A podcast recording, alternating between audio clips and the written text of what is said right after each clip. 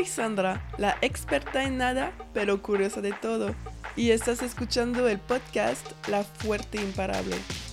El episodio de la semana es con Luis Hilario Álvarez, el actual gerente del grupo Habanero Negro. Hoy hablamos de su trayectoria, cómo llegó en el mundo de los restaurantes, de tomar decisiones para su propia felicidad y no por la sociedad, o cómo seleccionó a sus colaboradores. Si te gusta el podcast, puedes seguirme en Instagram at La Fuerte Imparable. Espero que les guste esta conversación con Hilario. Aquí vamos, c'est parti. Hola Hilario, gracias por aceptar mi invitación y bienvenido en Ready. ¿Cómo estás? Muchas gracias. Muy bien, ¿tú cómo estás? Muy bien, gracias. ¿Te gustaría presentarte para que nuestra audiencia te conozca? Ok, pues yo soy Hilario, Hilario Álvarez. Soy Hilario hasta hace poco, realmente. Eh, mi, nombre real es Luis Hilario. Y cuando entro al Habanero Negro, había varios Luises y, y Teles, que es, que es una de las personas que crearon el Habanero Negro me pregunta, güey, ¿no tienes otro nombre? Sí, me llamo Luis Hilario. Entonces me dice, güey, es perfecto, Hilario. Entonces, a partir de que entré en el Habanero Negro, soy Hilario. Soy Hilario Álvarez. Okay. Y también me gusta porque, porque ahora se queda siempre, ¿no? Hilario. Y jamás lo escucho. De hecho, ayer fuimos por una cerveza y alguien dijo, Hilario. Y, y yo volteé así como, ah, me van a saludar, ¿no? Y volteé a un güey desconocido que no estaba hablando de mí. Entonces, ¿qué? Pero bueno, soy Hilario Álvarez. Este, me encargo de hacer que todo salga bien en el Habanero Negro, en el Salón Candela y ahora en Turbio, que es el nuevo lugar que estamos abriendo. Este, y soy un apasionado por la comida, por gozar la vida y por hacer que los demás gocen también la vida. Súper bien, esa es una buena presentación. Y entonces tienes doble vida. Tienes la vida antes de Hilario, como Luis, la vida de Luis y la vida de Hilario. Sí, sí. De hecho, digamos que mi antigua vida era eh, ser oficinista. Y esa era la vida de Luis. Ok, pues vamos a hablar de la vida de Luis primero y después la vida de Hilario. Súper bien. Perfecto. Es bien estructurado. Entonces me gusta siempre preguntar sobre la infancia, cómo fue Luis uh, niño, como qué le gustaba. Va y historias de vida. Perfecto. Te cuento.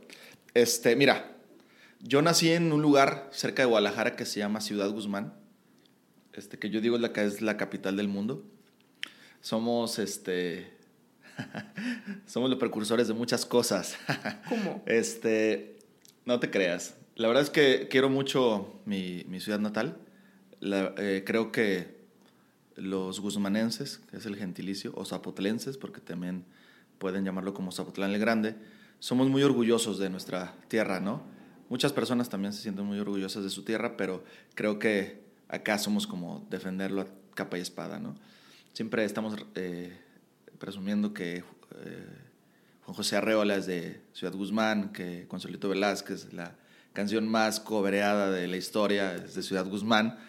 Entonces, viví una infancia en Ciudad Guzmán, que es una, es una ciudad muy pequeña, eh, no sé si decir que es pueblo, mis compatriotas guzmanenses me dirían que no es pueblo, es una ciudad pequeña eh, donde se podía vivir una infancia muy chida, eh, donde podía jugar fútbol en la calle con mis amigos, ir a otra cuadra, a otra cuadra o a cinco cuadras de mi casa y poder jugar sin problemas, jugar escondidas en la calle, andar en bicicleta, subir al cerro que está a una cuadra de mi casa. Entonces fue una, una infancia muy chida, tengo dos hermanos, una hermana que es un año menor que yo, y un hermano que es cuatro años menor que yo, y que siempre nos peleábamos, ¿no? Entonces estaba muy chido eso. Este, y la neta es que también fuimos unos niños muy queridos por nuestros papás y por nuestros tíos. Tenemos dos tíos, que ahí es donde se resume mi familia, ¿no? Viví muy poco tiempo de mi vida, bueno, a lo mejor la mitad de la vida que tengo ahora con mis abuelos, que murieron uh, pronto, digamos, en mi vida y no los disfruté como demasiado. Pero fue muy chido, la neta es que me siento muy contento de cómo viví mi infancia. Después, ya en el tema de la prepa y la, y la, bueno, la secundaria y la prepa, fue como desarrollándose un poquito más una personalidad, pero una personalidad muy tímida. Ok. ¿No? Que no parece, porque eres alguien que habla con todos y conoce todo el mundo en Guadalajara. Sí, la verdad es que era muy tímido, no hablaba casi con nadie. Desde la primaria era tímido, pero el desarrollo de mi timidez realmente fue en la secundaria, ¿no? Donde tenía pocos amigos, este, no hablaba con niñas, ¿sabes? Era como muy temeroso de, de hablar con niñas. Y en la prepa, ya al final de mis últimos semestres, fue como este, que tenía un poquito más de amigos, pero seguía siendo muy reducido mi, mi espectro de amigos, ¿no? Pero quizás estabas eh, como seleccionando muy bien tus amigos o... Creo que no, realmente era, era, o sea, sí, digamos que mis amigos de la prepa siguen siendo mis amigos y son personas que, que quiero mucho, pero realmente no podía tener más amigos, ¿sabes? No tenía la capacidad social de hacer más amigos. Y bueno, empiezo a estudiar ingeniería industrial en, como saliendo de la prepa, no recuerdo el año. Todo porque yo, bueno, tengo una habilidad para las matemáticas bastante buena y como para la lógica, ¿no? Entonces mi, un profe de la sexto de primaria le dice, le dice mamá, oye, Luis, Luisito tiene que estudiar ingeniería, ¿no? Y yo la verdad, como con un poco de conocimiento, porque realmente, pues, digo, yo soy, yo soy del 87, para ese momento yo tenía, digo, para el, cuando tenía 17 años, pues era del, en el que, 2004, este, pues el Internet todavía era una cápsula, ¿no? Y el conocimiento que nosotros teníamos como del mundo exterior era muy poco, ¿no? Lo que yo sabía de Guadalajara era lo que había venido con mis papás y se acabó, ¿no? O lo que sabía de otros lugares y nunca viajamos realmente como familia. Entonces, eh, digamos que, que, mi visión era muy corta, ¿no? Muy a corto plazo. Entonces, bueno, digo, vamos a estudiar ingeniería industrial, a ver qué rollo. Y estudio un año en, en ingeniería industrial en, en un TEC de, de, Ciudad Guzmán, que es un TEC de sistema federal. Y me aburre. Este, me la paso bien con mis amigos, ahí empiezo como a tener un poquito más de amigos. Este, pero realmente me, me, empezó a aburrir. Y un día en un examen, en una materia que creo que se llamaba tiempos y movimientos, donde teníamos que calcular cuántos segundos tardaba una persona a llegar de un punto a otro y presionar un botón y demás. Dije, ¿qué estoy haciendo aquí? Y en ese momento decidí que tenía que dejar de estudiar ingeniería industrial, ¿no? Entonces ya tenía un año y había que enfrentarse con los papás, ¿no? Le digo mamá, oye, ¿sabes qué? No puedo, ya. La neta es que no me gusta, no quiero. ¿Y qué quieres estudiar? Para ese entonces, yo en la prepa le diseñaba a mis amigos eh, lonas y carteles para sus novias o para sus papás o lo que sea, para sacar dinero, ¿no? Y también tengo facilidad como con el tema de programación, esos rollos. Pero, este, dije, güey, pues diseño gráfico o mercadotecnia, ¿no? Y ahí estuve como batallando conmigo, o teniendo una batalla conmigo mismo sobre qué estudiar. Y dije, bueno, si diseño gráfico ya lo he ido aprendiendo, pues a lo mejor sería mejor, valga la redundancia, estudiar mercadotecnia, ¿no? Este, y decido estudiar mercadotecnia, hablo con mi papá, la verdad es que siempre he tenido como mucha apertura y comunicación con mis papás, nunca, nunca viví como alguna opresión así de, no, va a ser lo que yo diga, ¿no? Jamás. Uh -huh. Entonces me dice, bueno, va, pero ¿en dónde? ¿No? Ciudad Guzmán está a 40 minutos de Colima, ¿no? A una hora de aquí, a 40 minutos de Colima. Entonces digo, pues en Colima, ¿no? Allá está la Universidad de Colima, ¿va? Hago mis trámites, este, hago mi examen. Yo la verdad, eh, me, siempre me ha ido bien en la escuela, digamos, ¿no? Aprendo muy rápido y demás, ¿no? Nunca he tenido buenas calificaciones, pero siempre soy como rápido aprendiendo y va.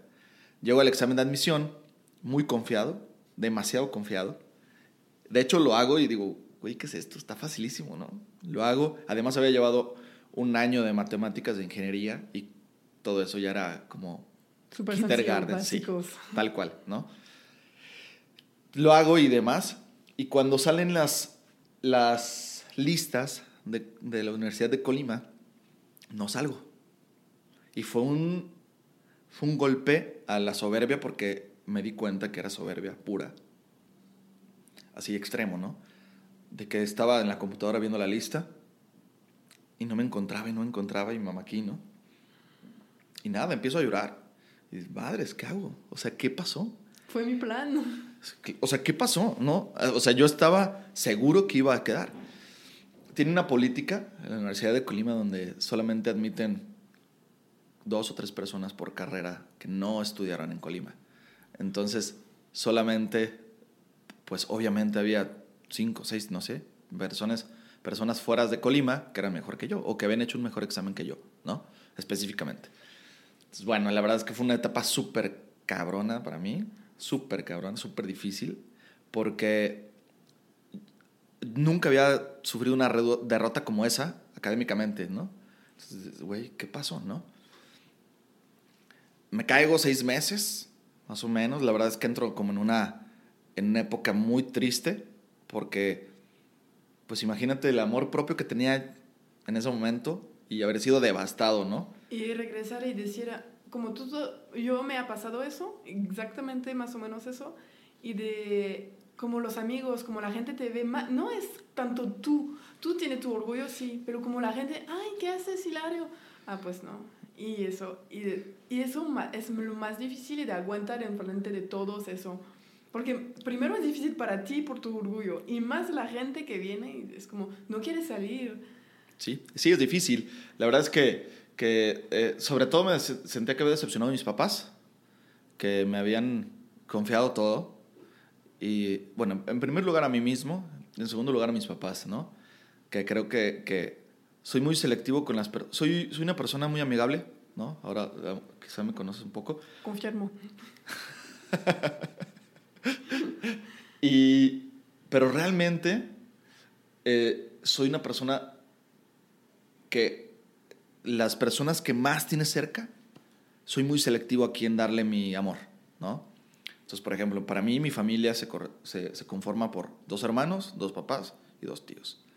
Y hay más personas que son parientes de mis papás y, y demás, pero para mí no son mi familia, ¿sabes? Yo soy como muy selectivo y la verdad es que sentía que había, le había fallado a ellos, ¿no? Y mis amigos realmente, como todavía tenía ahí una pizca de soberbia, están estudiando cosas que ni quieren, ¿sabes? La verdad es que, que sí entré como en un tema muy difícil, alegrado de que, de que este, en ese momento de todo me enfermo y me tienen que tener, tuve una intervención quirúrgica, eh, me extirparon un quiste y todo un rollo. La neta es que, o sea, anímicamente estaba en el piso, ¿no? Y encuentro una opción para irme a estudiar a Ocotlán. Ok. Este, que está a tres horas y media de mi casa en Ciudad Guzmán más, porque me tenía que tomar dos camiones, uno a Guadalajara y uno aquí de Guadalajara a Ocotlán. Y que la verdad salía totalmente de mi zona de confort, ¿no? Pero completamente. ¿Y cuál fue tu opción? Era Ocotlán nada más, pero porque no me daba la cabeza para más. Nunca pensé en Guadalajara, jamás. ¿Por qué? No sé.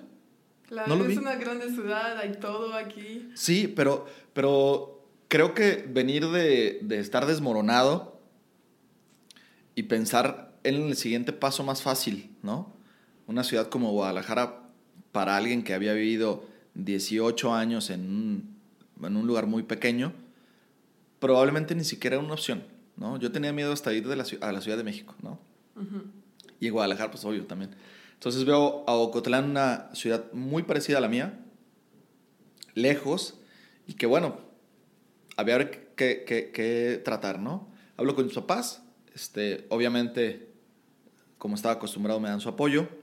Este, económicamente yo tenía que, que estar como también apoyando este, a mi papá, más bien como en un sentido de intercambio, de tener que, que regresar a ayudarlo a un, a un, negocio de Bonais que tenía y ya, ¿no? La verdad es que, que siempre tuve su apoyo y, y, siempre he tenido su apoyo, por mucho o poco que sea, siempre ha sido y, este, y ha estado ahí.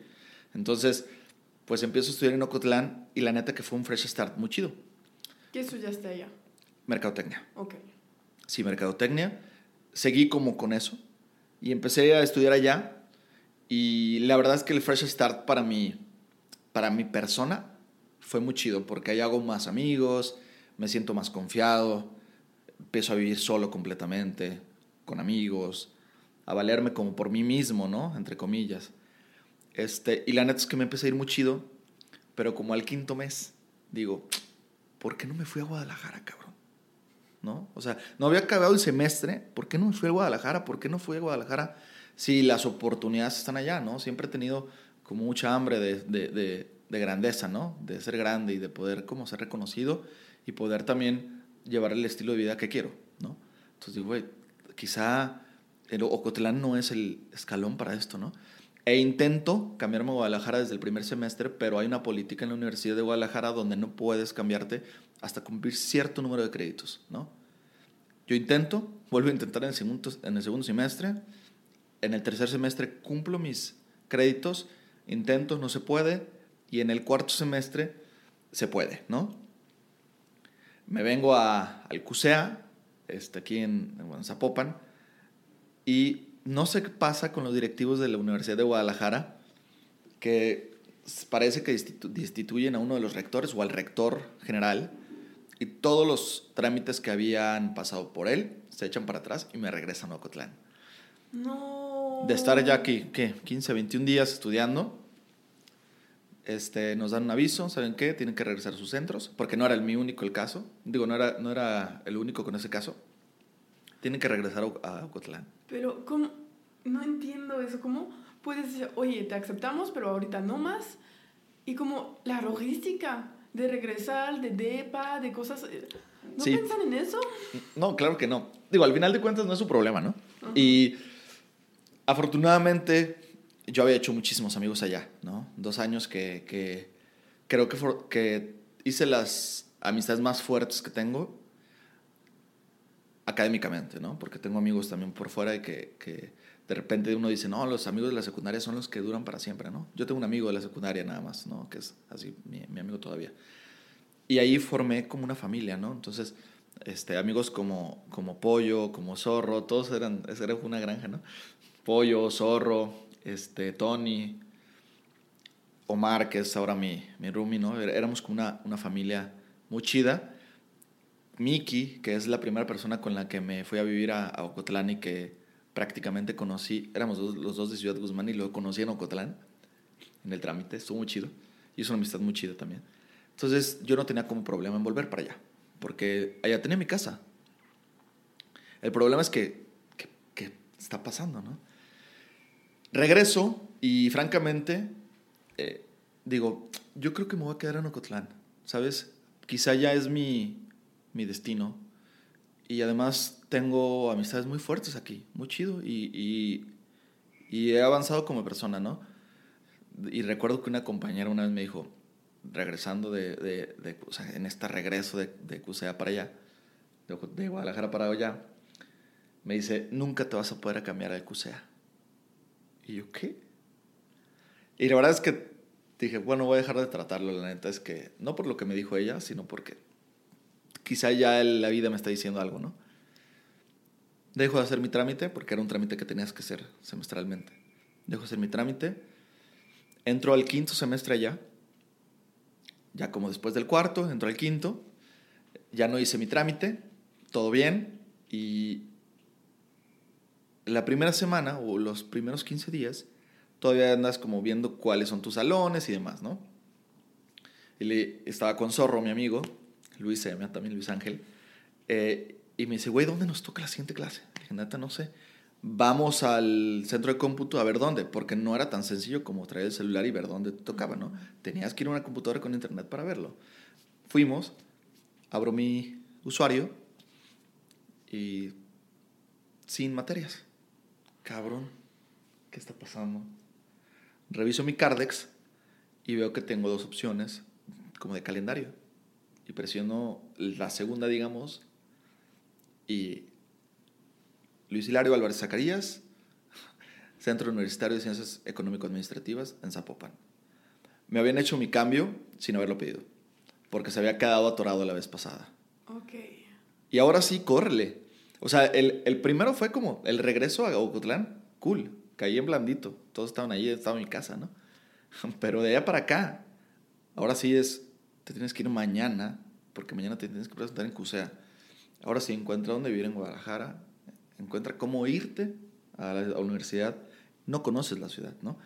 Afortunadamente, unos amigos de mi papás, bueno, compadre de mi papá, este, me dan, me abren las puertas de su casa y me dan al ojo, al ojo, lejísimos de la universidad, pero la neta es que acabo ahí, o sea, viviendo con ellos toda la universidad, muy chido y muy agradecido con ellos.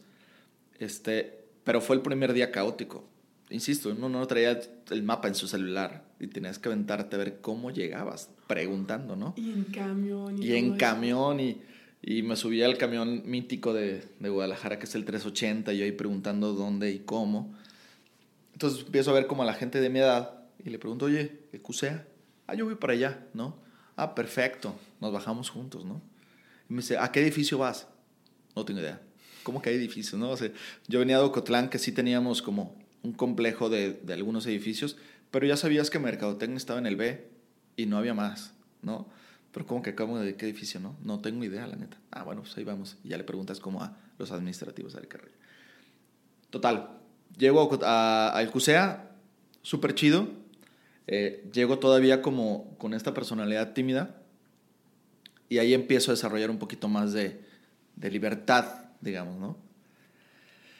Este, acabo en, en 2010, diciembre de 2010, la carrera y ahora viene como el tema de la de, enfrentarme laboralmente, ¿no? Y ahí es como el next, la, la, siguiente historia del Luis oficinista, ¿no?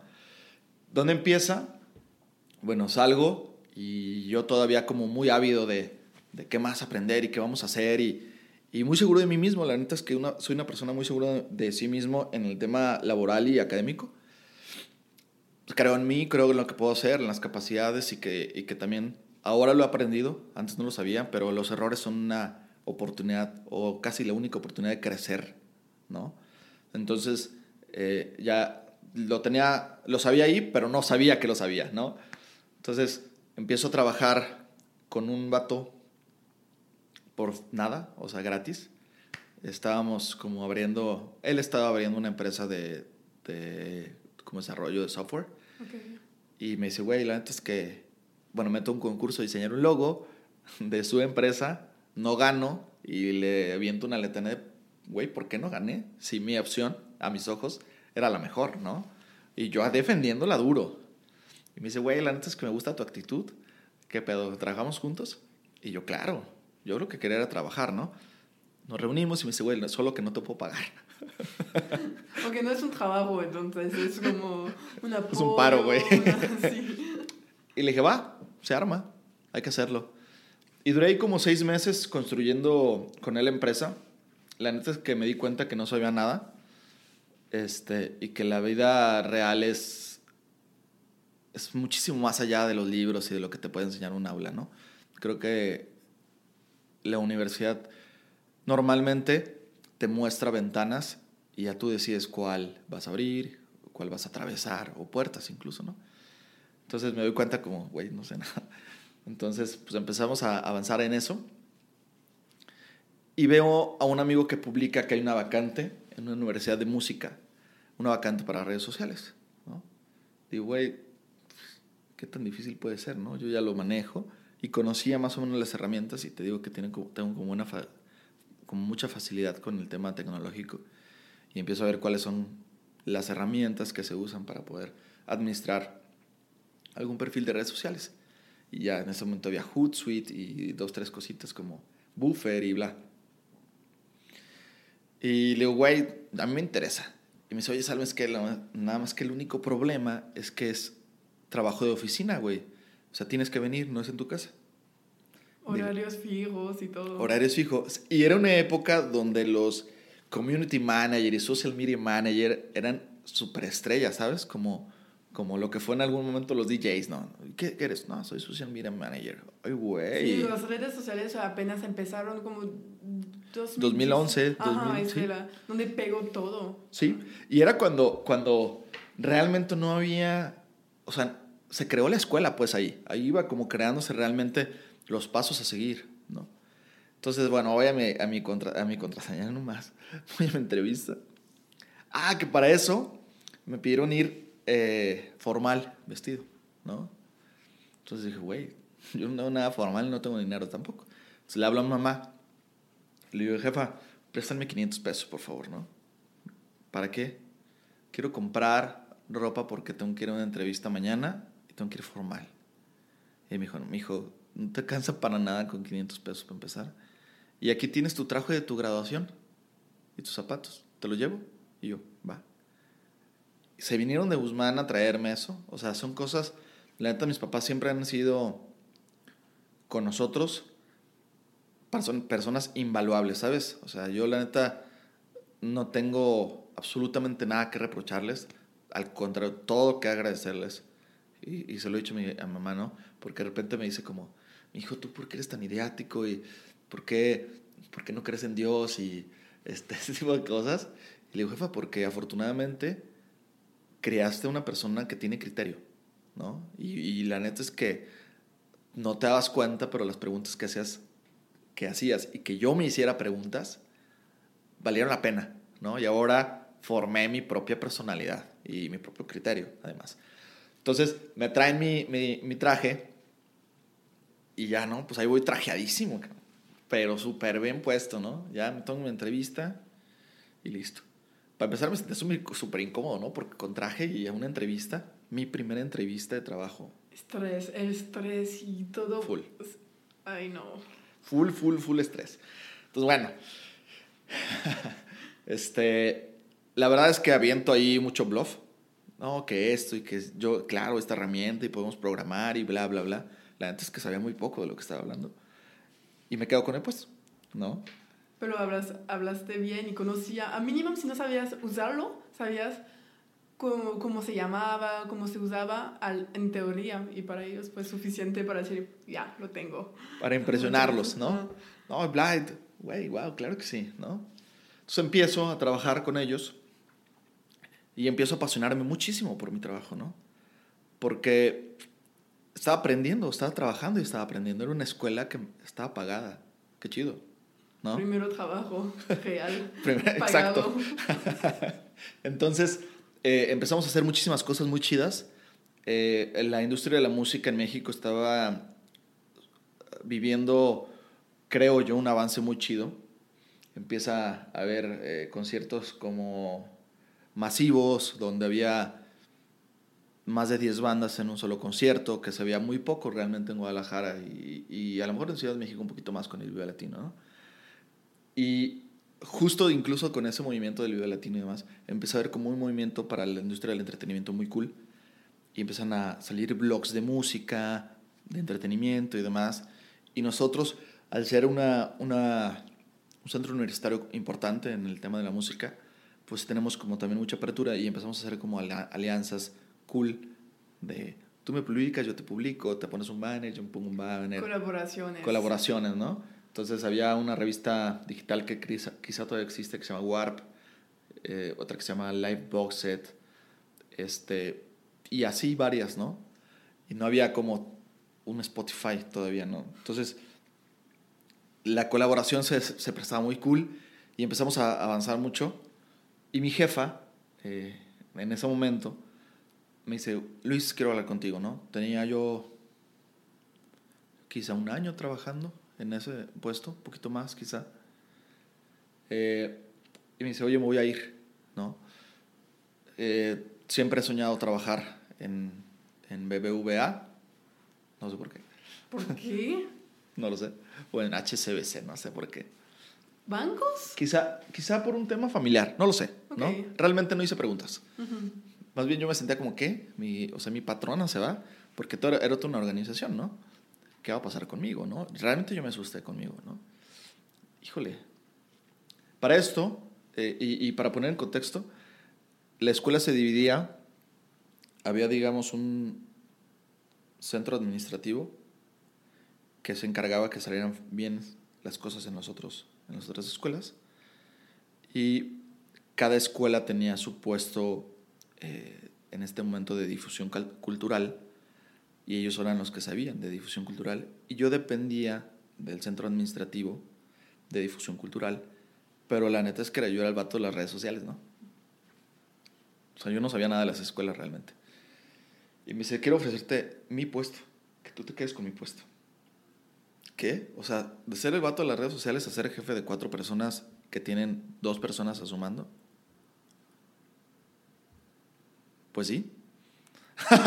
es, un, es, de, es, un, crecimiento súper... Porque conocías el trabajo. ¿Mm? Como no es como algo nuevo, ¿Y porque él se iba a ir o...? Sí, ella se iba a ir, pero realmente, o sea, como por escalar, le correspondía a alguien de un campus poder, okay. poder quedarse con eso, porque era una visión mucho más grande, porque yo solamente tenía la visión de redes sociales y, y esa era una visión más grande con el tema de qué hacer con alumnos, cómo impulsar su carrera, cómo impulsar eh, la comunicación de la universidad y demás, ¿no? Un puesto de dirección. Sí, prácticamente.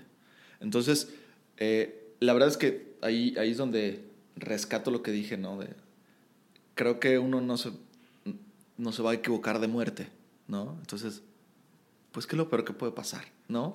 No te gusta y puedes cambiar, pero sí. a mínimo lo intentaste y se ve. Por supuesto, siempre, ¿no? Y creo que eso es algo bien chido, el, el poder este, estar seguro de intentar las cosas eh, cuando te las dan, ¿no? Pero intentarlo con todo, porque si no lo haces con todo lo que tienes en tus manos, mejor no lo hagas nunca. ¿no? Sí, o lo haces al 100 o nada. No vale claro. la pena de, dar, de darse la mitad de, de, su energía porque nunca va a estar suficiente de dar la mitad. Y, y, además, sí, completamente. Y además es una falta de respeto, al respeto para ti mismo porque si tienes más capacidades, ¿por qué das menos? Y para, la, para el trabajo de los demás, ¿no? Porque si ya hay alguien más dando el 100% y que tú no lo des, es una falta de respeto para esa persona. Sí, y no, ¿no? lo mereces. Claro, Ajá. claro, exactamente, no mereces eso, ¿no? Entonces, bueno, empiezo y, y empiezan a salir, digo, me, me, ponen a mi cargo dos diseñadores gráficos, una persona de copy, este, una, dos personas de video cuatro campus, ¿no? Entonces fue como... Cuatro campus. ¿Y dónde son los campus? Damn. Eh, había dos en, de, en Guadalajara y dos en DF. Ahora, si no me equivoco, solo hay uno en Guadalajara y uno en DF. Y están abriendo más cosas en el país. Okay. Entonces, eh, de hecho, como que el modelo cambió, cambió. Pero bueno, cool. Empiezo a hacer mi trabajo sobre eso. Y eh, pasan unos dos años muy chidos donde desarrollamos sitios web, donde desarrollamos como la comunicación por completo. Tenemos un equipo muy, muy bueno eh, de diseñadores y demás. Y la verdad es que la idea central del, del, de la escuela era muy buena, ¿no? Hacer ¿Y qué fue la idea central? Eh, pues es, es un grupo de personas, es un grupo de personas realmente que están en la industria del entretenimiento desde hace mucho tiempo. Y a mí lo que más me gustaba era el centro de la idea de hacer profesional algo que es tu pasión. ¿No? De vivir de tu pasión. Qué increíble. Es genial. Entonces, para mí era algo súper bueno. Y la verdad es que cuando teníamos juntas sobre dónde llevar como el, el tema de la escuela, siempre hablábamos de eso. Cómo nuestros alumnos pudieran ser profesionales en algo que ha sido muchas veces, no voy a decir que la mayoría ni que históricamente, pero muchas veces ha sido sin estudios, ¿no? Sin demeritar ningún talento, ¿eh? Porque la neta es que el talento nato lo vemos en todas las disciplinas, ¿no? En la música, en la cocina, en todas partes. Entonces, pero decíamos, güey, qué chido poder ofrecer un lugar donde pueda ser profesional, ¿no? Entonces, eh, hacemos un trabajo muy chido, la neta me gusta mucho. Y, y hablan conmigo y me dicen, güey, ¿sabes qué? Bueno, para, eso todavía el, organigrama para arriba tenía personas, este, y había como una presidencia, dos vicepresidencias, y yo de, dependía de una de las vicepresidencias, y me hablan conmigo y me dicen, oye, güey, bueno, Luis, este, vamos a cambiar como todo el esquema, eh, quiénes son los presidentes y vicepresidentes se van, a, se van de la empresa, y queremos que seas tú uno de los vicepresidentes de la escuela. Tenía 25 años cuando pasó eso. 25 años y te propusen de ser vicepresidente. ¿Cuánto tiempo en esta escuela? Duré 7 años en total. Y tenía 4. Ok. 4 y medio, quizá. Digo, más o menos, la verdad es que no recuerdo exactamente las fechas. Pero lo, lo, lo chido es que como demostraste que podías hacerlo gracias a su trabajo como y porque llegaste de las redes sociales y un puesto por un otro y demostrar siempre que tenías ganas y de, pienso que darte al 100% a siempre a tus trabajos puede ser este güey va a darse su 100% una otra vez sí la verdad es que digo haciendo a lo mejor un poquito de paréntesis me gusta dar todo mi compromiso, ¿no? Mm, creo que es una forma de seguir mis ideales. Es un tema muy personal, quizá.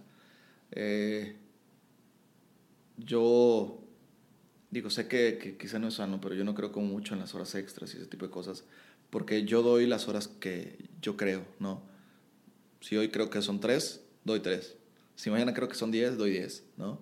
Entonces, eh, no, trato de no procrastinar tan, tanto, o sea, no, no, no dar horas por hacerme güey al principio, sino más bien como trabajar. Y creo mucho en el compromiso, ¿no? Y, y, ahorita que, que, lleguemos a hablar de la banana negro, que es mi parte favorita, eh, te, voy a platicar cómo, cómo trato de formar el equipo. Para no ser largo, me quedo con la vicepresidencia, a tener, teniendo 25 años, 26 quizá, este, o 24, realmente no recuerdo bien. Y en una organización que está bien plasmada, que tiene años trabajando, que hay personas mayores que yo, que tienen mucha más experiencia y más experiencia en la escuela y en el ramo, ¿no? Y la neta es que súper agradecido con la oportunidad y confiando en que lo puede hacer, digo que sí, ¿no? O sea, al final tengo, tenemos ahí como un desarrollo muy chido, empezamos a hacer sistemas, digo, no es un tema que, que yo me cuelgue la medalla, sino más bien como un equipo eh, grande desde, desde este grupo de personas que son los dueños y nosotros como directivos empezamos a hacer muchas cosas realmente muy buenas y algunas otras decisiones muy malas, ¿no? También, ¿no? Como todo. Total, la neta es que me divierto mucho, pero empiezo a conocer, bueno, voy a hacer un paréntesis pequeño, volviendo cuando entro a redes sociales.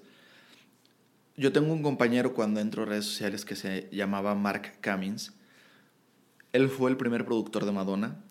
Él hizo los primeros dos o tres discos de Madonna. Y él tiene, tenía discos de oro y platino con Madonna. Y era mi amigo, ¿no? Éramos amigos de la, de la, de la oficina.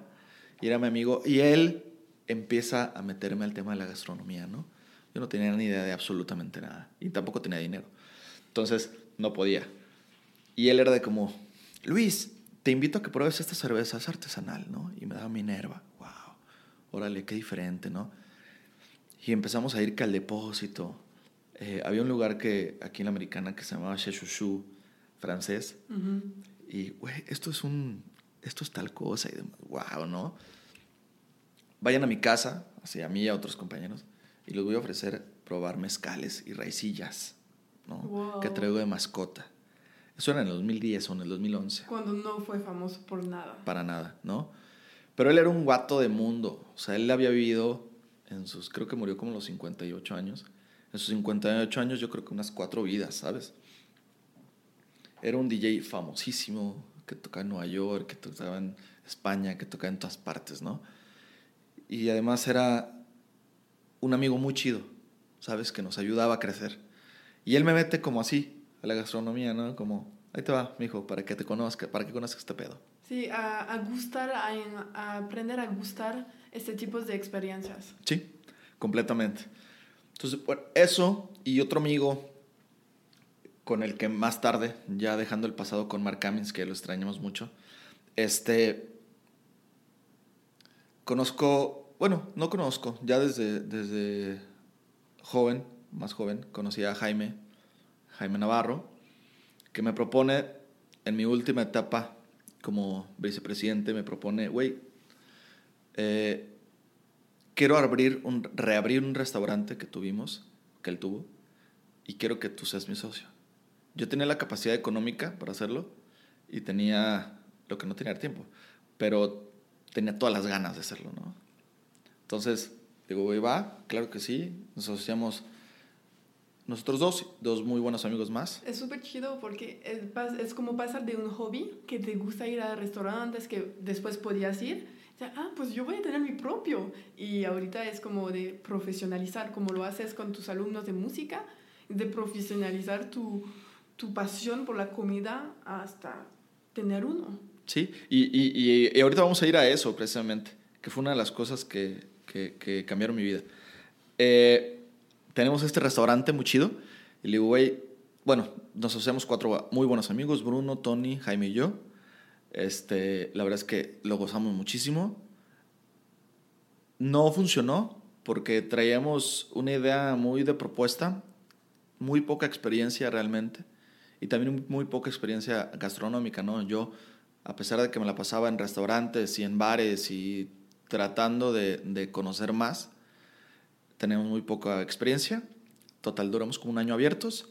Cerramos porque también se empezó a diluir mucho el concepto, porque lo que estábamos proponiendo no le gustaba a nuestros clientes y empezamos a vender lo que querían, ¿no? Arrachera, este, chilaquiles de estos, bla, ¿no?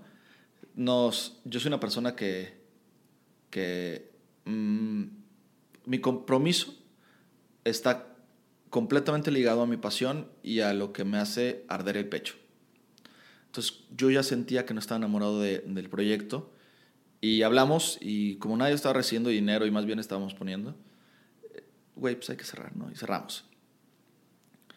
Y eh, empieza a desencadenarse una, una, serie de cosas muy cabronas ahí. Se viene el cierre de Juliana. Este, se viene, esto que voy a decir es muy real, el campeonato de las Chivas.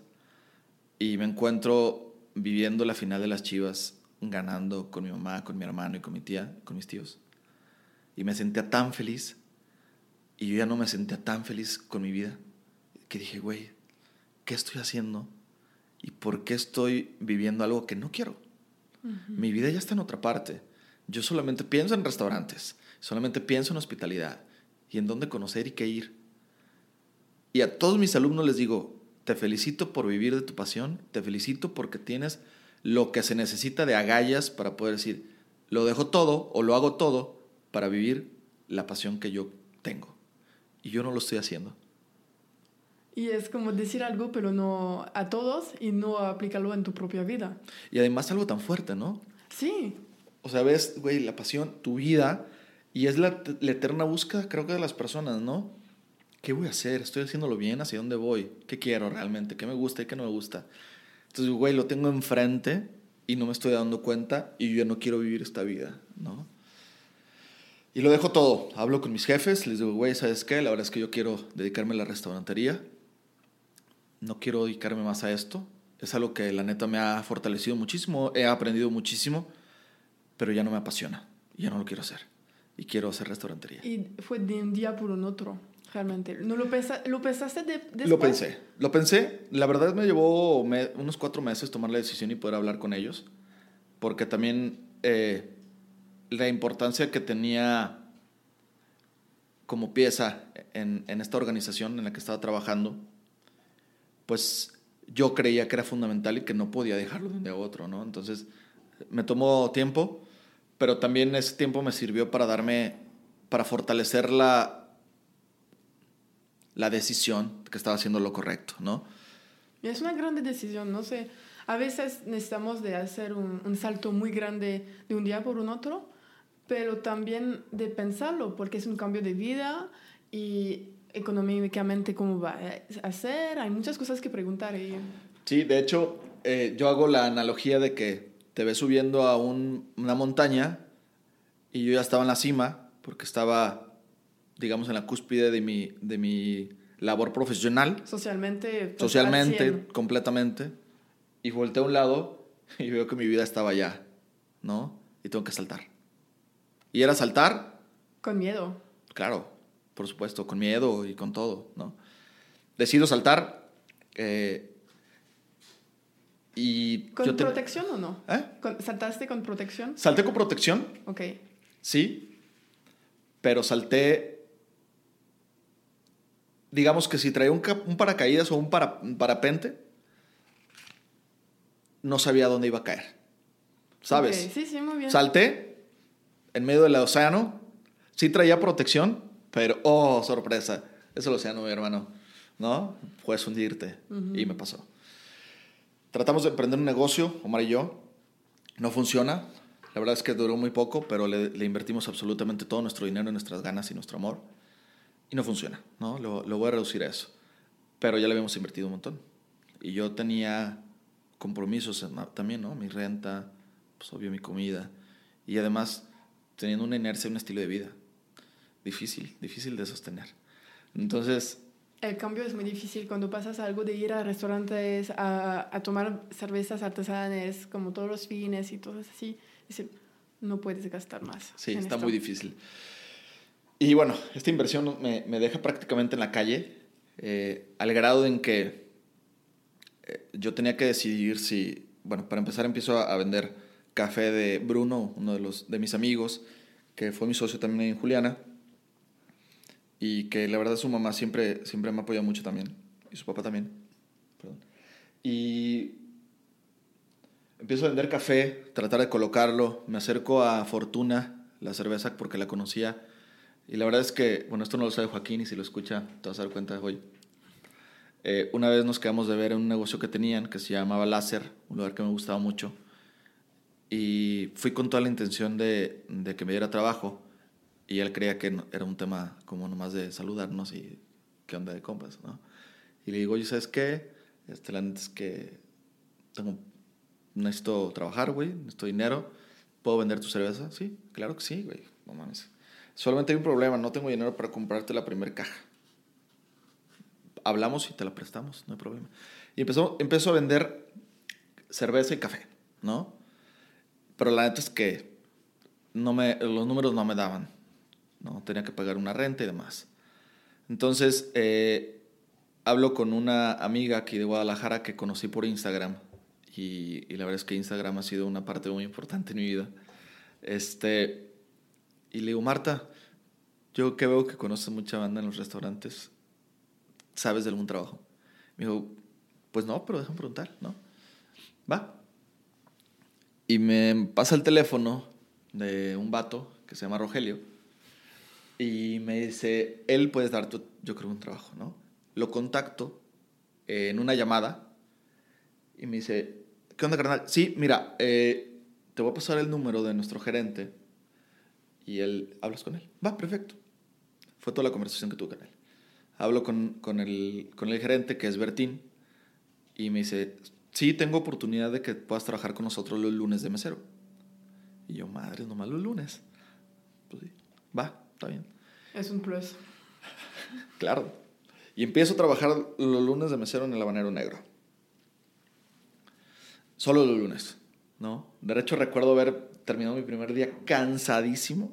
Quien, quien nunca haya sido mesero en su vida debe de hacerlo porque además es una muy buena forma de empatizar con las personas que estamos en el servicio y también de comprender muchas cosas pero también de darte cuenta de la labor física que, que se vive en un servicio, ¿no? Entonces, terminé bastado. La neta es que, que, pues por un día, ¿cuánto puedes ganar? Gané nada, gané muy poco. Me tuve que regresar en nube y bye, ¿no?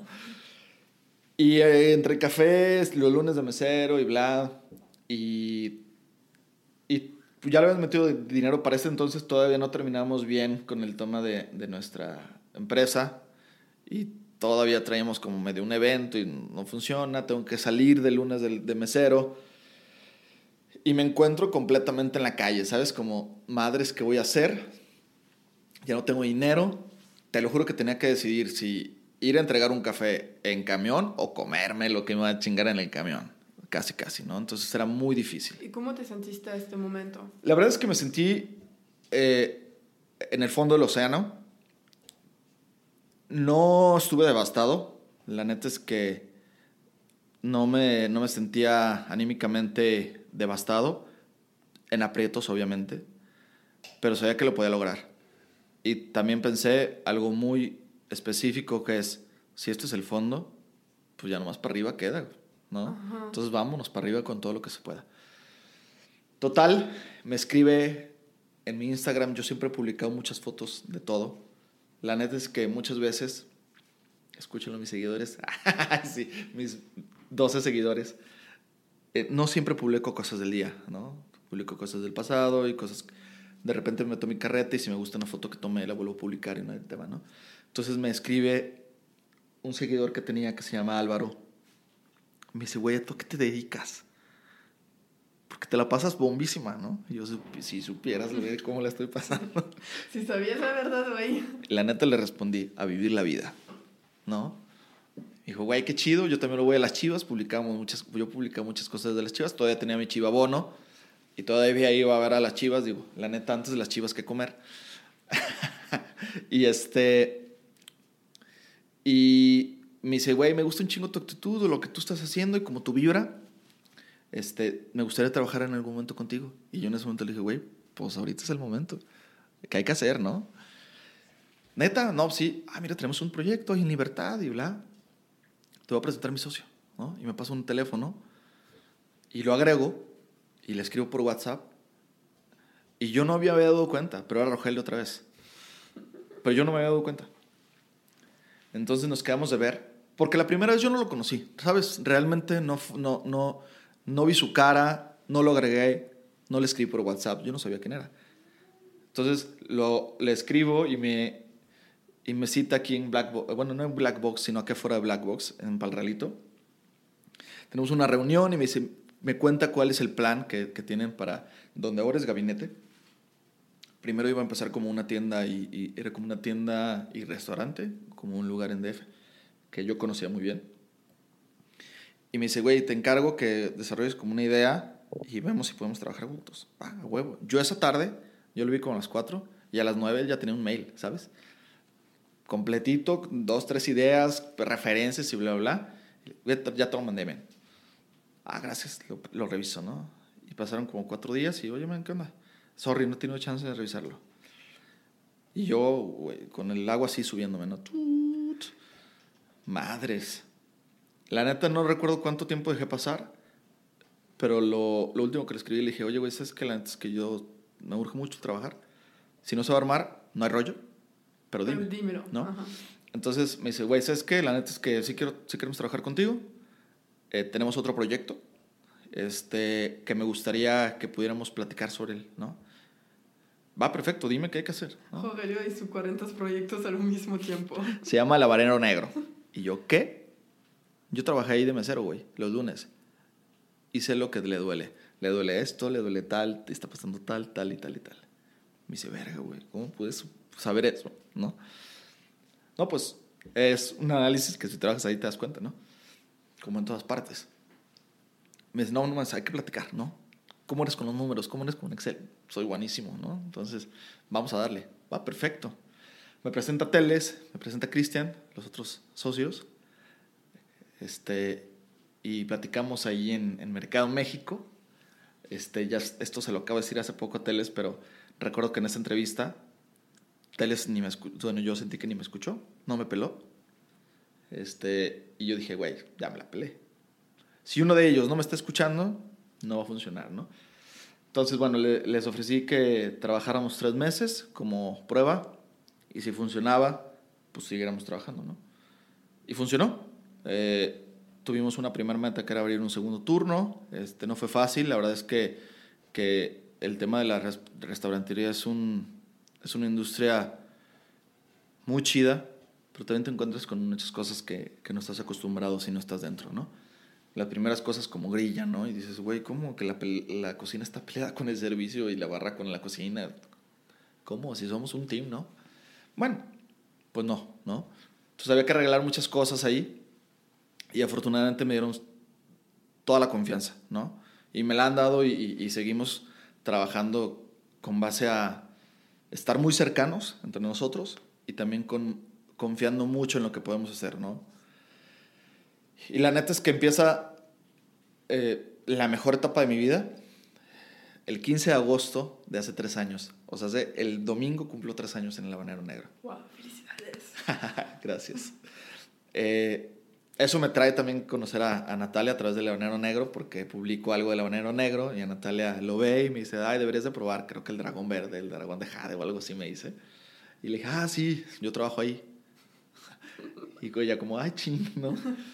Y yo la neta es que la veo y digo, güey, hola, ¿no? ¿Qué onda? y empezamos a hablar y todo chido. Eh, empieza una, te digo, lo que considero mi mejor etapa de mi vida, ¿sabes? En este momento me siento completamente pleno, completamente chido. Eh, obviamente hay días que dices, güey, ¿qué estoy haciendo? O que no sientes que estás avanzando, pero volteas a ver a tu alrededor y hablas con las personas que tienes cerca y dices, güey, la neta es que estoy en un lugar bien chido. Estoy en un momento muy chido también. Y además me metí en una frecuencia eh, donde conozco personas bien cool, ¿sabes? Eh, la verdad es que, que, estoy muy agradecido de, de, poder ser parte del equipo del Banano Negro y, y, y, del Salón Canela ahora y de Turbio, que deben de visitar Turbio, qué lugar tan increíble. Este. Y me metió a, a conocer personas súper cool, ¿sabes? Con la misma vibra, que Pues quieren claro. hacer cosas. Completamente, ¿no? Y que están haciendo lo que quieren, Ajá. ¿sabes? Vivir de su pasión, lo que dirige a tus alumnos. Completamente.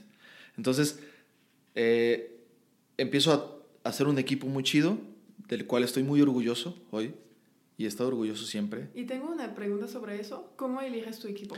¿Cuáles Mi- son los criterios para que alguien entra en Salón Canela o el Habanero Negro o Turbio? Mira, em, trato de conocerlos para empezar. Em, esto nos pasa a todos. Cuando conocemos a una persona, sabemos si nos late o no nos late. Y creo que es el primer, para mí es el primer signo. Saber si es una persona que está comprometida, si es respetuosa, si es honesta, si quiere trabajar, ¿no? Porque una persona que no tiene estos valores difícilmente va a poder trabajar con personas que sí los tienen. Y para mí es lo que rige, digamos, ¿no? Eh, el respeto, la honestidad, para mí, la empatía, para mí es algo como muy específico, ¿no? Y la neta es que los ando cazando, ¿no? Eh, ahora tenemos a, a un miembro del equipo que se llama Adrián, que yo lo conocí trabajando en otro lugar. Y, y yo cuando lo vi le dije a Natalia, este vato tiene que trabajar conmigo, sí o sí, ¿no? ¿Y por qué? Por ejemplo, ¿cómo, Porque- ¿qué viste en él que yo lo quiero en mi equipo? Una persona ligera, que flotaba al caminar, ¿sabes? Que, vendía muy bien, que sabía, que era apasionada, porque tú puedes saber de un tema por la fuerza o porque te gusta, porque eres entusiasta del tema. Entonces, para mí, una persona que es entusiasta del servicio es algo que es irre- o sea, irreemplazable completamente, ¿no? Lo tienes o no lo tienes, no es algo que se aprende a tener. completamente, es algo nato, ¿no? Entonces, eh, al Adrián, este, dijo, güey, claro que sí, ¿no?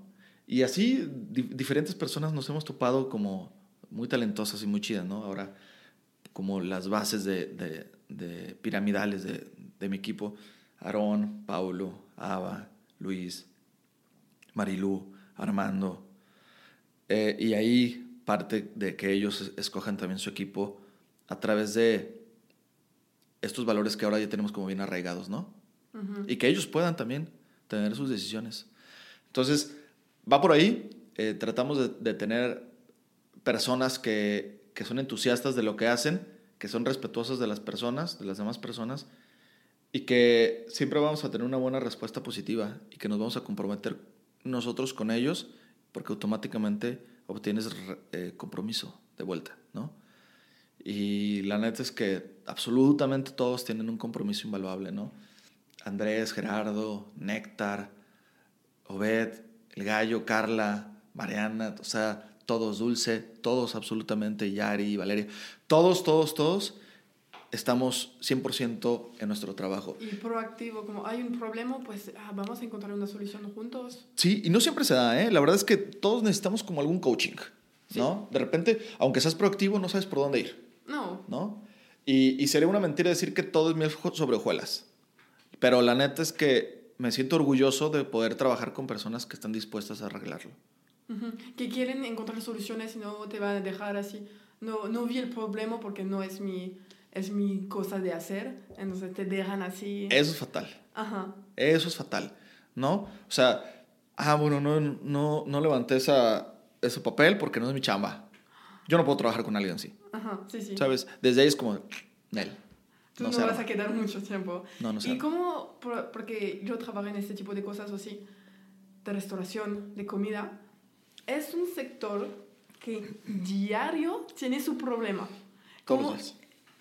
Es impresionante que, impresionante me todavía, ¿cómo haces? ¿Cuál es tu, cómo resolver un problema en este tipo de cosas. Como, quizás no tiene una metodología porque son, hay, puede ser de todo, de comida, de, de logística, puede ser de todo. ¿Cómo haces para...? Eh, mira, tratamos de resolver los problemas, específicamente yo trato de resolver los problemas en el que sea justicia. La justicia sea la, la que reina, ¿no? Entonces, si es algo justo, pues normalmente va a ser bueno, ¿no? O sea, si, si es algo que, si uno de mis comensales le está faltando el respeto a uno de, mis, de, de, mi equipo, no es justo y yo voy a ver por la justicia, siempre, ¿no? Entonces, trato de que la justicia sea el primer, el primer eh, bullet a cumplir, ¿no? Y lo demás, eh, respecto a cuáles son nuestros objetivos como empresa, ¿no? El crecimiento, ser una empresa o ser un lugar reconocido, ser un lugar en el que te la vas a pasar bien y que vas a estar seguro, en el que vas a probar cosas chingonas, en las que te puedes sorprender. Si vas hacia allá, es una buena decisión, ¿no? Y tratamos de resolver los problemas en ese sentido, ¿no? Por ejemplo, si tenemos un problema de costos o de precios, nosotros no reducimos el, la cantidad de carne, por ejemplo, ¿no? Bueno, encontramos un equilibrio. ¿Qué está pasando? Quizá nosotros no estamos proporcionando bien. Quizá no estamos viendo los costos del mercado, incluso los precios, ¿no? Y tratamos de analizar como todo lo que hay alrededor de un problema para poder tomarlo, ¿no? Y hay problemas que son más inmediatos. Y simple, justicia y respeto, y si eso va con eso alineado, vámonos, ahí estamos, ¿no? Pero si, por ejemplo, la carne subió por la pandemia, el precio subió y tienes que, pues, o menos carne o bajar la calidad o negociar con tu... Sí, de hecho, nosotros, por ejemplo, con, e, con ese tema muy específico, eh, primero revisamos qué estábamos haciendo correctamente en el tema de porcionar, ¿no?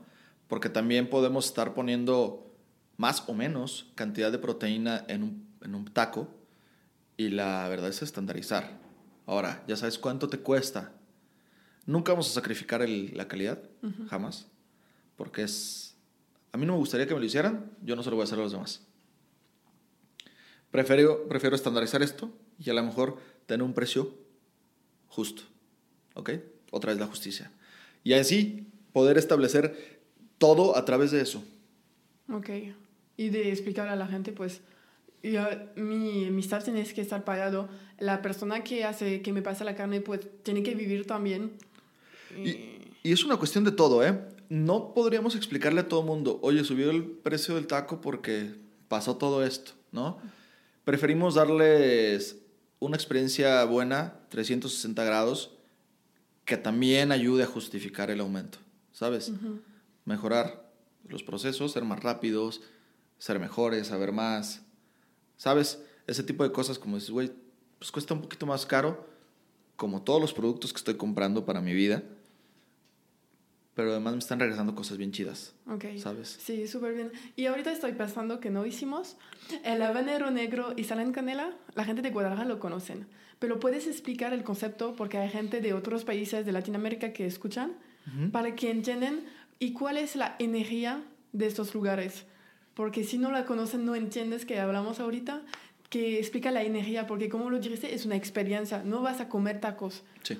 Vas a vivir una experiencia del habanero negro. Sí. Bueno, el habanero negro, en un inicio, eh, nace como un puesto de tacos de teles, de tacos de cochinita, por una historia que él personalmente tiene con, con Yucatán, ¿no? Después hay la oportunidad de poner el, local. Y el Habanero Negro es un lugar donde decimos que podemos asegurar eh, ambiente tropical todo el año, ¿no? Donde te la puedes pasar completamente rico porque todo lo que vas a probar está bueno. Porque nos encargamos de seleccionar que cada uno de nuestros productos sean productos que te van a gustar cuando llegues. Y es un lugar guapachoso, eh, mexicano, pero no el mexicano cliché, ¿no? Eh, es un lugar al que, el que tiene mucho amor, tiene mucha pasión de por medio y, y que se asemeja mucho como al tema del sureste del país, ¿no? Decimos que, bueno, la taberna del Mayap es el lugar de los, de los escogidos, ¿no? No es para todos, pero a los que les va a gustar, les va a gustar. Una estadística que tenemos ahí es una persona nueva que va al Habanero Negro vuelve en menos de siete días con una nueva persona. Entonces, tratamos de que esa persona tenga la misma buena experiencia que la primera vez para que la persona que lo acompaña sea igual de buena su experiencia por primera vez. Y boca por boca se crece. Y se multiplique, ¿no? Por eso el trabajo de que nuestros productos siempre sean buenos es inmenso.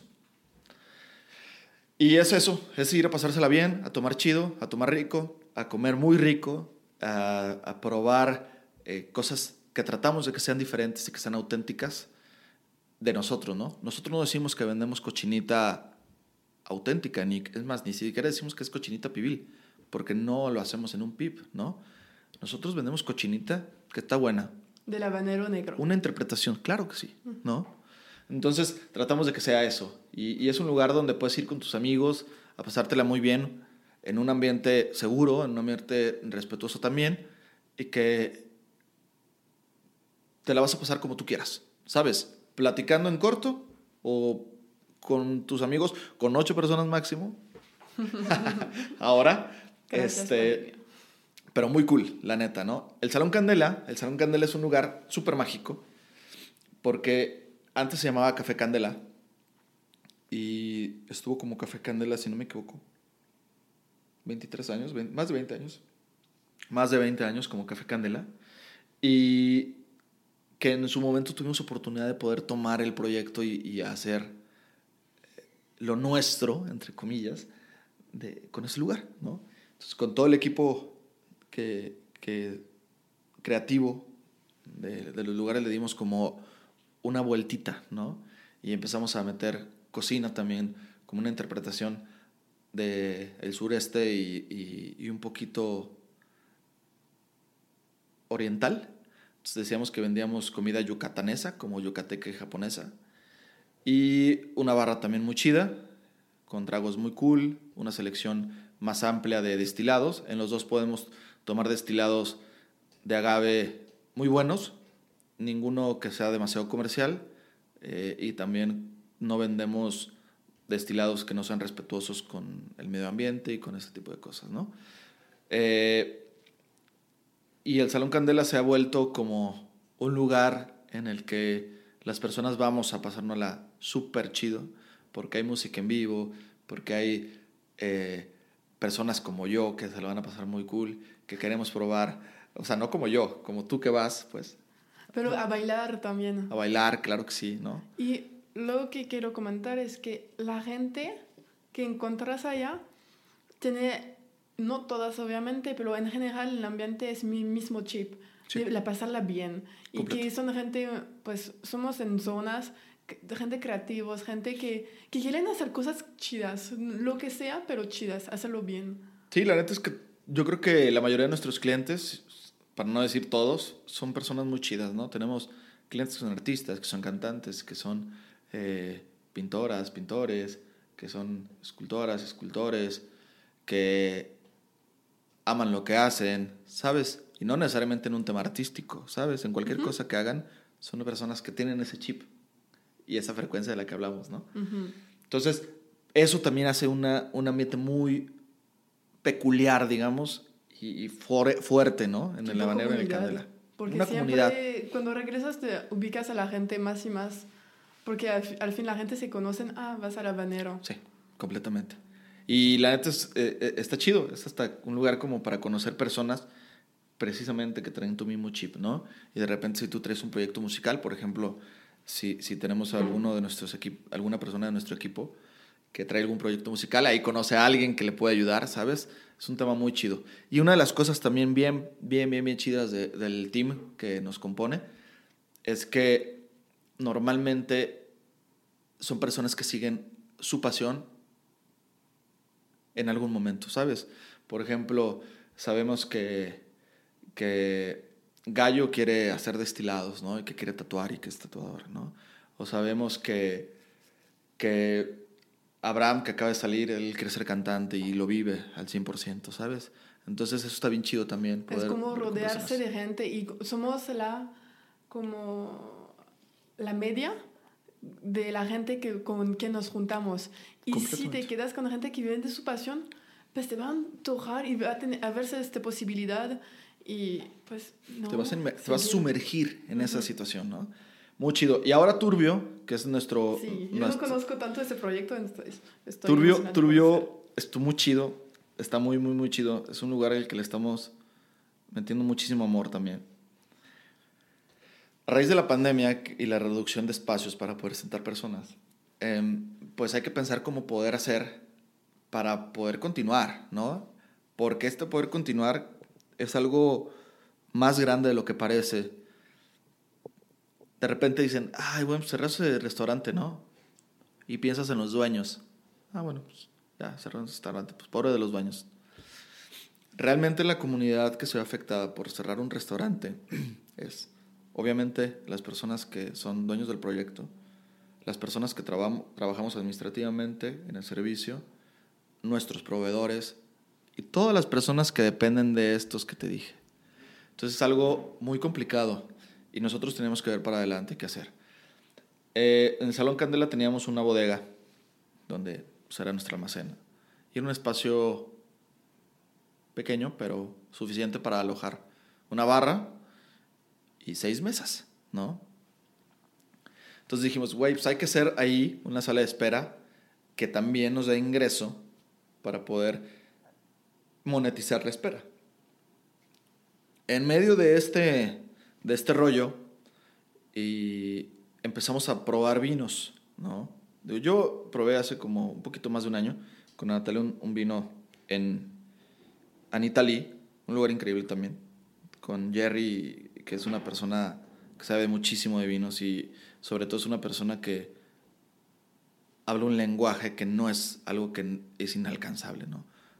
Muy chido, trata de acercarte el, el vino como, güey, conócelo, ¿no? No algo elitista. No, como para nada. imagen. Para nada, nada de, de, a ver, pero, ¿qué te parece los taninos o el terroir, no? No, al contrario.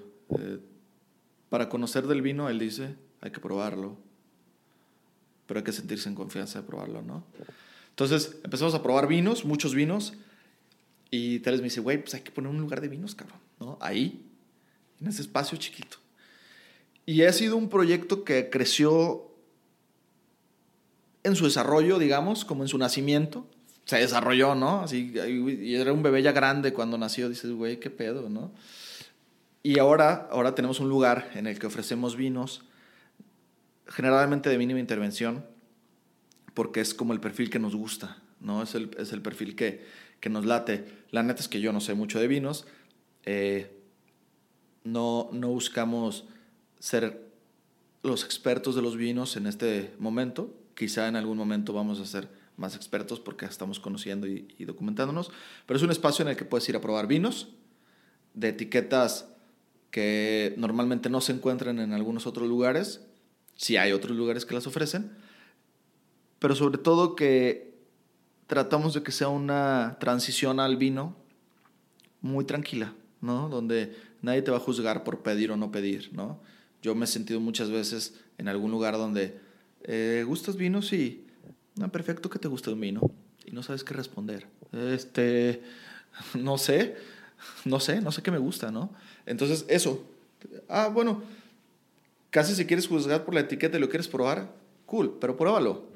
Eso es lo que tratamos de hacer, que sea un lugar donde puedas probar cosas diferentes, ¿no? Sí, y crear no una comunidad. juzgar por, la- por el nombre, pero ju- juzgar porque te gusta. Sí. Y es algo que mi papá me aprendí porque en Francia el vino es muy importante.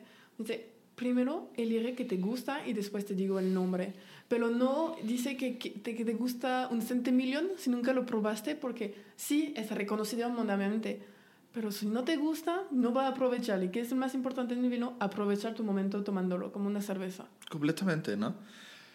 Tuvimos oportunidad también de, de- de conocer a Noah de Vinos Chidos, de, que está en la Ciudad de México, y él nos decía, güey, para mí un vino chido, porque le preguntamos, ¿por qué vinos chidos? Bueno, para mí un vino chido es un vino que te puedes tomar sin problemas, sin sufrir, cabrón, ¿no? Porque hay muchos, "Ah, está buenísimo el vino, ¿no? Ya no puedes dar otro trago porque ya no puedes. Porque no te es para ti, Ajá. completamente, ¿no? Y el vino que es para ti, quizá no es para mí. Entonces eso está chido y es válido. Entonces tratamos de, de, de vender copas eh, para que puedas conocer. De hecho, tenemos ahí una dinámica, como es un lugar pequeño, pues prácticamente decimos, ¿qué les parece a nuestros? ¿Qué les parece si abrimos esta, esta botella? ¿Quién le gustaría probar? Y ya ves, cuatro manitas, ah, sí, a mí. Cuatro manos levantadas, dices, güey, ya vendí la botella. Y, ya probamos todos, ¿sabes? Cinco, perfecto, se acabó. Es como crear una chiquita comunidad dentro de un lugar y que la gente no se conoce, vende por perder dos o tres. Y al fin se conocen, ah, ¿y tú, ¿y tú te gustó? ¿Te gustó? Y, ah, no, yo prefiero algo como más eso y eso. Y está cool. Súper cool, súper cool. Y, y, la neta es que, que ha sido algo que, que, nos ha gustado muchísimo, ¿no? Y, y, ha sido una escuela cara, pero ha estado chido. La neta es que creemos mucho en el proyecto también. Es muy diferente a lo que hemos hecho en el Habanero Negro o en el Salón Candela. Totalmente distinto. Aprender nuevas cosas, qué cool. Súper cool. De hecho, a diferencia del Habanero Negro, que es eh, ambiente tropical todo el año, en Turbio decimos que es todo el día de noche. Ay. Es un lugar oscuro, es un lugar eh, frío, es un lugar, este, bueno, no frillísimo, pero fresco. Eh, y es un lugar en el que está de noche todo el día. ¿No? Entonces, todo el día de noche decimos que es en Turbio. Y puedes pasarte dos horas, tres horas, o el momento en el que tú quieras irte, y dices, güey, probé, me gustaron, o no me gustaron, pero probé y, me, y lo intenté, y vamos a ver qué más hay, ¿no? Y está muy chido, la verdad es que estamos muy contentos también de, de este nuevo proyecto. Pues felicidades, muchas gracias. Porque ahorita entonces estás encargado de tres proyectos. Sí. ¿Y cómo ¿Cómo manejas tu día? Porque, ok, dijiste que si me necesitas de hacer tres horas, voy a hacer tres horas, pero un día en la vida de Hilario, ¿cómo es? Bueno, eh, trato de, de, levantarme temprano. Eh, a veces corro, a veces no. Siempre hago un café. Y la vida laboral es... Eh, estoy nuevo. La verdad es que esto no es un comercial, pero un, un cursito que, que tomé aquí de sistematización en Ready me ayudó mucho como para por lo menos visualizar cuánto te puede ayudar a hacer un sistema, ¿no? Y empecé a sistematizar como mis días sobre qué hacer los lunes, qué hacer los martes. Entonces no son iguales, ¿no? Eh, los lunes tratamos de, trato de organizar como todo lo que pasó en la semana en, en el habanero, en el candel en turbio. Tenemos una junta con los gerentes y como los pilares que te mencioné. Los lunes con el habanero negro, los martes con el salón candela, que ahí mismo está turbio eh, y, la verdad es que procuro dejar que las personas que son mis pilares tomen sus decisiones y no meterme demasiado, sino más bien eh, cuando veo que hay algo mal, poder corregirlo, ¿no? Y delegar y confiar en el talento de estas personas y todo lo que hemos aprendido, ¿no? Y todo lo que hemos aprendido juntos. Entonces, la verdad es que, que son días medios planeados, siempre sale algo de la agenda, siempre, siempre, siempre, siempre. Y de repente es ir y si se fue la luz, ver cómo lo solucionamos. Eh, es un día de solucionar cosas, es un día de también seguir un sistema y también es un día de, o son días de, de poder proyectar el futuro, ¿no? La verdad es que yo he aprendido muchísimo de los, de los socios de, de La Banana Negro, el Candela y el Turbio sobre cómo convertir de verdad en un negocio esto. Una idea en un negocio. Completamente. Y la neta es que, que ese empuje o ese jalarme de, güey, tenemos que saber cuánto nos cuesta y tal, y tal, nos ha ayudado muchísimo para poder pronosticar un futuro y tener un futuro, ¿no? Que eso es lo que te da estabilidad en el presente. Y, y, y eso, ¿no? Entonces, mi agenda, digamos, es planear, o lo planeado, ejecutar lo planeado, resolver las eventualidades y poder ver hacia el futuro también, ¿no? Digo, no siempre se pone, se puede. Y yo soy de esas personas que bajan dos, tres aplicaciones para ser más productivo, que yo creo que somos varios de esos. Este, hoy encontré, ya como hablando de eso, eh, encontré un, el Todoist, un espacio para poder vaciar mi mente ahí. Y a Natalia me recomendó Miro, que ahí también estoy vaciando como todo el sistema de, lo, de, del habanero negro que está en mi cabeza y el Salón Candela y, Turbio. Entonces, va por ahí. La es que esos son días muy ocupados de recibir mensajes, de recibir llamadas, solucionar problemas como lo dijiste. y ya. Está muy chido. Es- Conocer gente, eso es lo más perro. Todos los días hay que conocer a alguien más. Ok. Ah, y, y, y, y obviamente invertir en, la, en el conocimiento. Es decir, ir a restaurantes, probar vinos y demás. Y la neta es que probar cervezas. Y la neta es que es una inversión, ¿no? Porque se puede ver como un gasto también, pero al final de cuentas es conocer y decir, esto me gusta, esto no me gusta, y poder también ten- tener decisiones para tu negocio. Y ser pendiente de las cosas, porque el mundo de hoy va a ser diferente de mañana. Y si no te renovas, pues vas a caer como todos los negocios que no cambiaron por... Porque, por ejemplo, pandemia cambió todo. Si la gente que no dice, ah, no queremos hacer en línea o no queremos para llevar, pues chao. Sí, de hecho, eh, eh, una de las cosas como que nosotros aprendimos fue eso, ¿no? Nuestros productos no están hechos para ser enviados, Mm, mm. ¿no? Entonces hay, hay que ver. Y ahorita ya estamos trabajando también en pizzas. Entonces Turbio va a tener también pizzas, Ah, ¿no? cool. Por eso te digo que hay que avanzar, siempre hay que ver el futuro. Y también te quería decir que... Ay, se me fue la idea. Pero bueno, va a haber pizzas. Va a estar cool también. Eso yo creo que va a estar en unas dos semanas. Y ya vamos a poder tener como, como ese producto para llevar que no hemos podido tener, ¿no? Eh, y la verdad es que se me fue la idea. Si, si podemos avanzar en otra cosa y Sí, ahorita. sí, vamos a avanzar, no te preocupes. Ah, pues, ¿cuáles son los futuros proyectos que tienes personales o profesionales, lo que sea? Pues pizzas, eso es uno que va a llegar, pero puede ser de tuyos o lo que sea. Mira, eh, a mí me, me gusta mucho pertenecer a este grupo porque, porque yo puedo ver mi, mi crecimiento personal ahí, ahí, ¿no? Entonces, mi plan personal es poder crecer con el grupo y algo que yo le dije a los socios desde el principio es ser su socio, ¿no? Eso es mi, mi objetivo personal principal, ¿no? ¿Y qué viene más? Me gustaría eh, poder desarrollar algún producto, no sé si, si dentro del café, que me encanta el café, si dentro de algún centro de consumo o alguna otra cosa, ¿no? La verdad es que, que estoy muy gusto y a lo mejor el intraemprender puede ser algo positivo, ¿no? Dentro, de, dentro del grupo, poder hacer algún desarrollo, que es lo que ya hemos platicado, y que está chido, y que probablemente por ahí va a ser mi, mi camino. Entrar a emprender es la mejor cosa. Pienso que puedes pasar a, alguien que quiere emprender, pero con seguridad. Y no hay mejor porque el más difícil cuando emprendamos es de no tener seguridad. Si entra a emprender en una empresa, pues no tener todos los consejos y gente contigo. Y, y hay muchas oportunidades, ¿no? O sea, la neta es que nosotros, por ejemplo, tenemos productos parados precisamente por la pandemia, pero eh, tenemos una salsa lista para el mercado prácticamente. Este, ya tenemos todo, tenemos etiqueta y demás. Lo único que no tenemos es botella porque hay una crisis de vidrio Ok. y nosotros no, hemos, no, no nos hemos animado todavía, ¿no? Pero hay cosas, ¿no? También hay un proyecto próximo en el, en el grupo que estamos viendo y todo estamos desarrollando. Entonces, por ahí va a ir. Este, la neta es que, que ya recordé cuál es el- el- la idea que tenía y que fortalece mucho esto. Y es, amamos el proyecto y eso nos hace llevar con facilidad el crecimiento del proyecto y el proyecto en sí mismo, ¿no? Y no nos bloqueamos a otras cosas. Eh, yo creo que es un error y un consejo que le doy siempre a, mi team es prueben nuevas cosas. Está súper bueno que les guste un lugar y que traten de ir siempre a ese lugar. Pero prueben otras cosas. Vayan a aprender a otros lugares. Porque hay muchas otras personas que están haciendo cosas excelentes, ¿no? Ayer fuimos a la primera cena de Comala.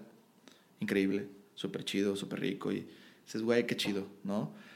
Es aprendizaje completamente. Y hay que amar eso. También el aprendizaje, pues. Súper bien. ¿Y si podrías dar un consejo a alguien que no le gusta su trabajo? ¿Cuál Sí. sería? Eh, encontrar que sí le gusta. Eso es a través de, a través de la experimentación y el, y el intentar. Eh, y pensar en que el tiempo que está invirtiendo y la vida que está invirtiendo en un lugar que no le gusta, nunca va a volver. Es mejor intentar lo que te apasiona y lo que te hace arder el corazón y a lo mejor fallar, pero intentar en lo que amaste, ¿no? Y también un consejo para el, quizá para las personas que están en algún trabajo que sí les gusta y cualquier cosa es yo nunca jamás podré estar en un lugar que trate de cambiar mi opinión. O sea, mi idea, mis ideales y lo que yo creo para mí es 100% sagrado y, y un lugar que quiera adoctrinarme, para mí no es un lugar que, que quieras verte crecer, ¿no? Porque es una, una cosa es enseñarte y mostrarte otras perspectivas, pero querer adoctrinarte, por ejemplo, creer que está bien, que es blanco y que la empresa te diga, Nel, ¿es negro? Y es negro, porque es negro? Y si quieres estar aquí es negro, bye, corre de ahí, porque no, no te va a gustar, no te va a gustar el final. Los valores te van... Claro. Entonces, seguir lo que te hace arder el corazón y nunca dejar de creer lo que crees. Ojo, eso no quiere decir que no puedes aprender. Siempre, siempre ahí vamos a aprender. Y nuestros ideales y nosotros siempre vamos a estar creciendo, ¿no? Sí, que no son fijos. Tus ideales de cuando tenías 15 años es muy diferente de 20 que 30 y 45. Claro, claro. Y hay lugares en los que van a aprender muchísimo. Vas a aprender muchísimo. Ah, qué cool. Pues ahorita estamos llegando al fin del podcast y tienes que contestar preguntas que todo el mundo tiene que contestar. Va. ¿Qué te hace despertar cada día? Todos los días me hace despertar eh, las intensas ganas que tengo de vivir y, y, de hacer lo que me gusta. Entonces, digamos que me hace despertar mi familia, poder hablar con ellos, eh, el amor de mi vida que es a Natalia, mi trabajo y la gente que está a mi alrededor, ¿no? Y poder decir, güey, qué chido, con una taza de café y respirar aire y decir, güey, estoy vivo y puedo hacer un chingo de cosas. Creo que estar vivo quiere decir que puedes construir y desarrollar. Y es una, es una forma muy chida de vivir. Súper. Si tuvieras la oportunidad de cenar con alguien, vivo o muerto, ¿con quién sería? Um, tendría que ser solo una persona. o, una. O una persona. Mm. La neta es que me encantaría cenar con mamá. O sea, en este momento de pandemia la extraño mucho porque podemos vernos muy poco. Pero es una persona que siempre me ha dado mucha fuerza. ¿no? Este, o sea, para mí es muy, muy importante y, digamos que es pues mi, mi, vida, ¿no? Entonces, creo que con mamá, la neta sería, mi cena ideal sería como, como todas las personas que tengo en mi corazón y, podría revivir a lo mejor a mi, a mi abuelo Toño, que, que es una persona también muy chida, este, y, a mi abuela también, Alicia, mamá de mamá, sus papás, que viví muy poco con ellos y, y hubiera estado muy chido poder vivir un poquito más con ellos. Muy bien. ¿Nos podrías hacer... No. Sí, sí, sí.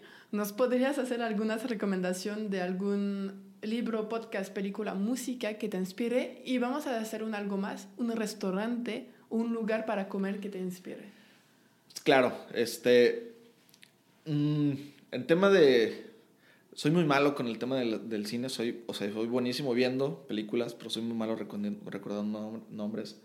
Pero me gusta mucho eh, el cine que hace Guy Ritchie, entonces eh, cualquier cosa eso me, me, inspira como mi creativo. Eh, les, les, podría recomendar ver una... El A Tale of Two Kitchens de, en, en Netflix que relata la historia de Contramar, que es muy chida. Un restaurante que me inspira, uff, muchos. La verdad es que... Un top 3. no un top, no pero tú traes del momento que dices, tienen que ir. Me, me encantaría ir y tienen que ir todos a Noma. Eh, está en Copenhague. Me encantaría ir. Es, es, mi sueño en restaurantes conocer Noma. René Redzepi es, es una persona que me inspira mucho. No soy un buen cocinero, ni soy cocinero como de profesión, pero la neta es que él es un cocinero increíble, que le dedica a la, a la investigación muchísimo y que vive su pasión al máximo y además ama México. Entonces es algo muy chido. Tuvo un Noma a México y, Y él relata como, güey, los ingredientes que hay en México es increíble, ¿no? Entonces, ver, también hay un documental de Noma, eh, creo que en, en Chef's Table, Netflix también, está muy chido.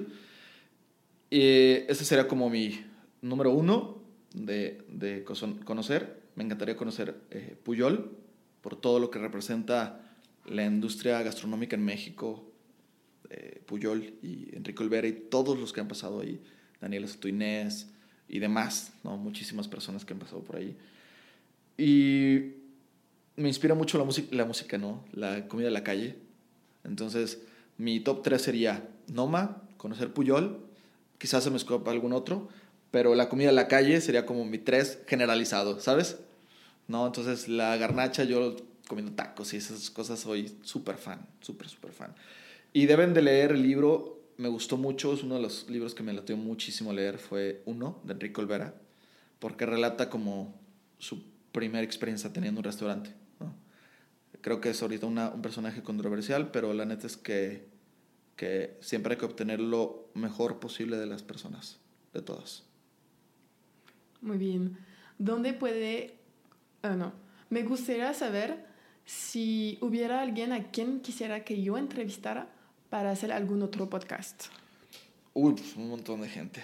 Eh, se me viene a la, cabeza una persona que, que, ahora admiro mucho, que es Chava Rosales. Eh, eh, él, él, es el director y, y, es parte de los dueños de Cascagüín.